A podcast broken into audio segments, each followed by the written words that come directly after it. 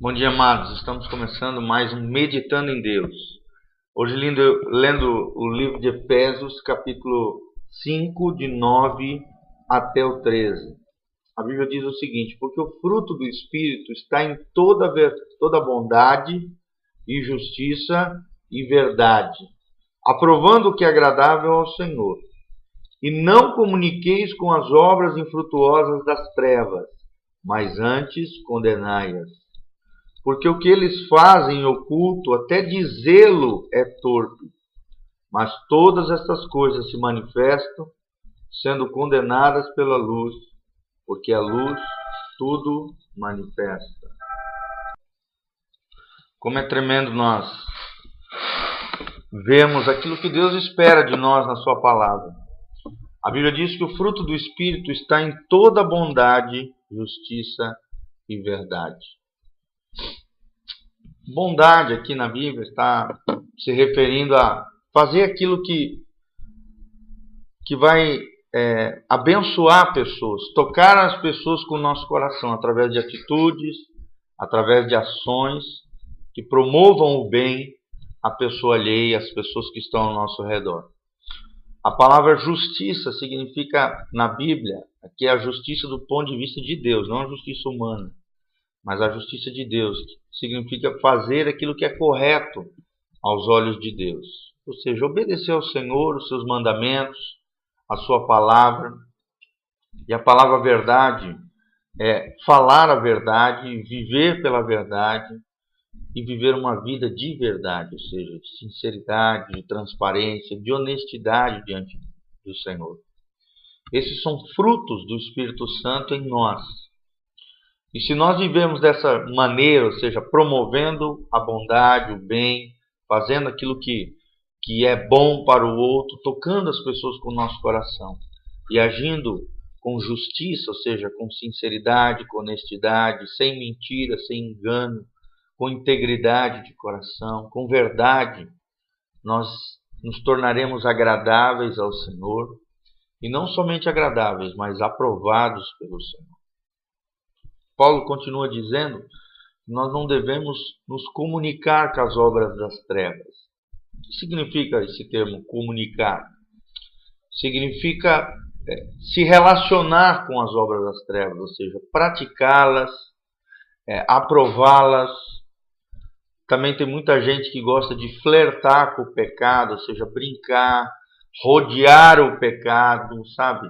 Chegar perto dele ou ficar ali brincando com o pecado. Isso é se comunicar, é se relacionar com as obras das trevas, coisas que não têm nada a ver com a verdadeira vida que Deus planejou para nós. Meu irmão, se você nasceu de novo, você tem que banir da sua vida, retirar da sua vida toda e qualquer prática que fira o seu coração e o coração de Deus. Quando você desobedece a Deus, você machuca a tua própria alma e você fere o coração de Deus, o seu relacionamento com Deus é abalado, a sua comunicação espiritual de Deus, a sua vida harmoniosa com Deus é abalada através do pecado. Por isso, não brinque com as obras das trevas, não se relacione com elas, não se comunique com elas. Pelo contrário, a Bíblia diz que nós devemos condená-las.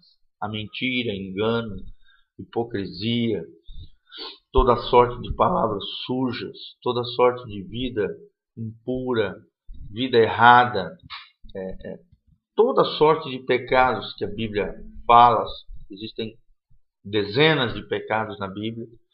Por isso nós precisamos conhecer a palavra de Deus, porque a palavra de Deus nos instrui dentro daquilo que é certo e dentro daquilo que é errado. Se nós fizermos aquilo que Deus ama, aquilo que Deus aprova, seremos aprovados por Deus. Viveremos uma vida de bondade, de justiça e de verdade, condenando essas obras das trevas e não brincando, nem nos relacionando e nem nos comunicando com elas.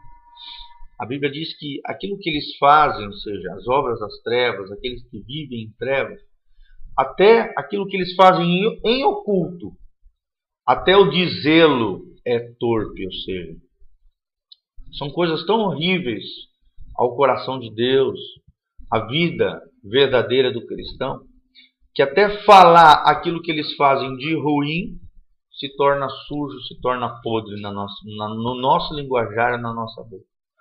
E devemos evitar até falar, até comentar sobre as obras das trevas. Porque, querendo ou não, isso pode influenciar, pode afetar, pode trazer sujeira à nossa boca e o nosso coração, como diz a palavra aqui. A palavra torpe significa sujo, podre, é algo horrendo.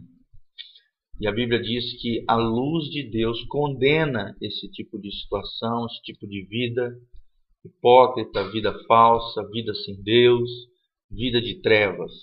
E a luz de Deus, a Bíblia fala, ela manifesta todas essas coisas. Ou seja, ela mostra aquilo que é horrível do ponto de vista de Deus e aquilo que é correto do ponto de vista de Deus. Aquilo que é correto é aprovado.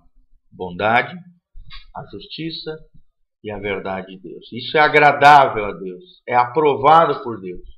E dessa maneira nós devemos viver, para que venhamos ser felizes e abençoados pelo nosso Senhor. E alcancemos de Deus a bênção e o favor divino em tudo aquilo que nós fizermos. Agora, se vivemos fazendo aquilo que Deus desaprova, desabona na Sua palavra, o que a Bíblia chama de obras das trevas, meu irmão, estaremos trilhando caminhos de perdição, caminhos de morte espiritual. Então, abandone tudo isso. Não flerte com o pecado, ou seja, não brinque com o pecado, porque senão ele te faz tropeçar, te destrói e pode até matar. Tem uma frase que uma vez eu li, eu achei tremendo.